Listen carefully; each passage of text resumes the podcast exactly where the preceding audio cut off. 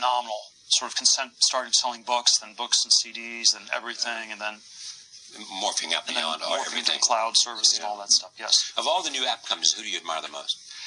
I like uh, of the sort of next generation um, consumer internet companies. I like Airbnb the most. I think it is Because the, it's the economic model. it's the economic model. It, it makes it just makes sense. It's it's something that's uh, it's uh, fundamentally there's all this inventory in terms of space that's underused where people can make more money subletting rooms or their homes. Um, and it's it enables people to travel far more cheaply than they otherwise would. So I think it's uh, it's creating a giant new new market by, in a, in a sense, freeing up all this inventory that didn't exist before. It's like it's like eBay times ten. So when you look at Groupon, what happened there? Uh, that's a that's a tough question. I think I think one of the early warning signs at Groupon was that the customer satisfaction levels were really low, and uh, there were a lot of the uh, small businesses that went on it, and they felt um, that they ended up losing money. They got customers in for deals, but then the customers wouldn't come back, and so the businesses that were using Groupon were quite unhappy with it. And um, and so even though it was growing super fast, if uh, if customers don't like you, that's that's an early warning sign. Now, Was there a way they could turn that around? Uh, there probably was, but they were somehow they were too fo- they were probably too focused on growth and uh, lost sight a little bit of the, of the quality of the product. You have said about Twitter, it's a fantastic communications tool, but it is not enough to take our world to the next level. We have a tagline on our um, on the Founders Fund website uh, where uh, it's, uh, they promised us flying cars, and all we got was 140 characters. And it's not it's not meant to be an anti-Twitter uh, comment, but it's uh, but there is always always a sense that um, even though it's a great new communications platform by itself, it's not enough to take our civilization to the next level. And it's always this idea that we need to do something both in the world of computers and the world of bits, but also in everything else in the world of atoms. You know, uh, energy, transportation. What do you think of like that. Bitcoin? I think Bitcoin uh, is a, you know, PayPal tried to create a new currency and we succeeded in doing was building a new payment system. Bitcoin is the new currency that we envisioned we were going to build at PayPal, but so far it's only working as a speculative currency because it doesn't have a payment system. And so you can't actually transact with Bitcoin, at least for things that are legal to buy. And so that's the that's the weird thing. It's um, and so I think they need to get the payment system to work better for Bitcoin to really take off. But it's it's gone gone far further than I would have thought possible. You know, are they going to eliminate all the potential pay systems? Going to eliminate credit cards? I think credit cards are not going away anytime soon. They, they work pretty well. You know, it's we can envision payment systems that are seamless and work perfectly, but we, in many cases we have things that work, you know, pretty well. And when you have something that works pretty well, it's often really hard to go to something that's perfect because um, there's just too much friction to adopting something new. What do you look for in philanthropy? I look for um, I same contrarian question. I look for unpopular ideas. I think popular causes get enough money. I think it's unpopular causes that are underfunded, and so it's uh, and I look for things that don't confer status or prestige. Uh, so substance over status, and um, and things that are somehow meritorious but unpopular.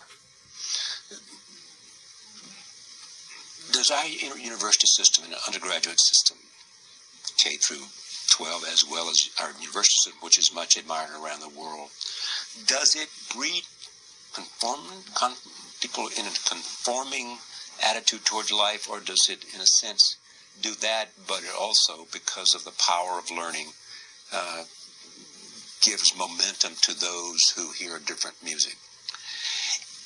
it, it does different things for different people. So it's, it's probably tricky to say like one thing about Right, the you know tens of millions of people who go through the U.S. college system, but it is. Um, it has, I think, changed in some ways from the time when you or I went to college to the way it's being experienced today, where uh, people are massing, students are massing vastly more debt, and so the questions that are being asked are very different. And so when I've been a critic of the education system, um, baby people in the baby boom generation think it's crazy. Colleges were great. Um, people in the millennial generation, it resonates a lot more because um, they're experiencing all the student debt and uh, the, and the sort of are they're asking some much tougher questions about exactly how how does it help them in our society? How, do, how, how well does it really work? Palantir. Tell me about the company because Alex Carpenter's been here. Yes. Did his first big television we've been friends for 20 years. I know, yeah, yeah. What is it? it? And it's a magical company for people who know a little bit about it.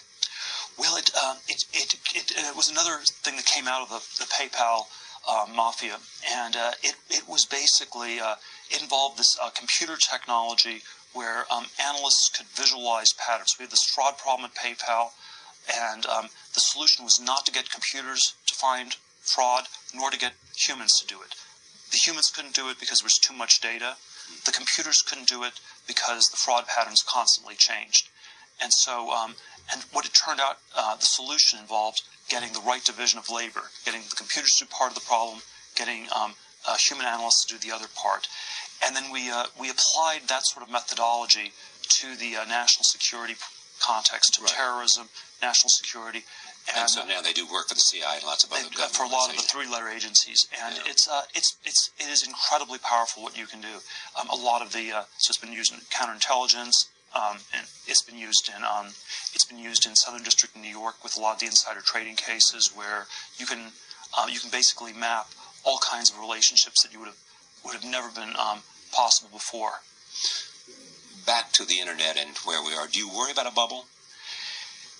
Everybody worries about it some because that's we, They've seen it. We, we saw it in the '90s, and it was it was excruciatingly painful how it ended. Uh, the, the the years afterwards were were really uh, really bad. I I keep thinking it's, certainly nothing as crazy as the '90s. The companies look more real, and I I think that all these bubbles are psychosocial phenomena, and uh, we don't have an internet bubble today because the public is not involved. The IPOs are happening very late. There were 300, 400 IPOs a year in tech companies in the late 90s. There are maybe 20 to 40 a year happening now. It's, it's a much smaller number, and the public's just not involved. So I think I think you can't have a bubble without the public being involved. Uh, Edward Snowden, I think he's both a both a hero and a traitor mhm. He's hero both. because because he, We- he exposed we- things we shouldn't be doing. we need to we need to we need to have a debate about the NSA and uh, and uh, it is a, it is a problem that there were no internal checks and that without Snowden we would never have had this debate. How do you want us to measure your impact? Oh, that's, that's hard to hard to say. I, I But I mean, is it in fact your participation in public debate as a public intellectual, or is it uh, that you will, in a sense, support ideas that are um, transformative? I want to I want to work on um, on as many um, of these breakthrough technology efforts as I can in the, in the decade ahead. I think that's what's that's what's critical to our society. Um, I don't have to be the person who's who's building these companies directly, but I want to help uh, finance people, support the people who are doing this. And when you fail, why do you fail? Uh, you fail because it's always it's always subtle things that go wrong. It's uh, the, the technologies don't work. Um, the people blow up internally. So it's the, it's, these are always teams. It's never just an individual. It's rarely an individual. It's, it's always a team of people, and uh, and uh, it's a high pressure cooker situation. Thank you to Charlie Rose and his guest, Peter Thiel. A reminder you can watch Charlie Rose on Bloomberg Television weeknights at 8 p.m. and 10 p.m. on Dish Network Channel 203. This is Charlie Rose on Bloomberg Radio.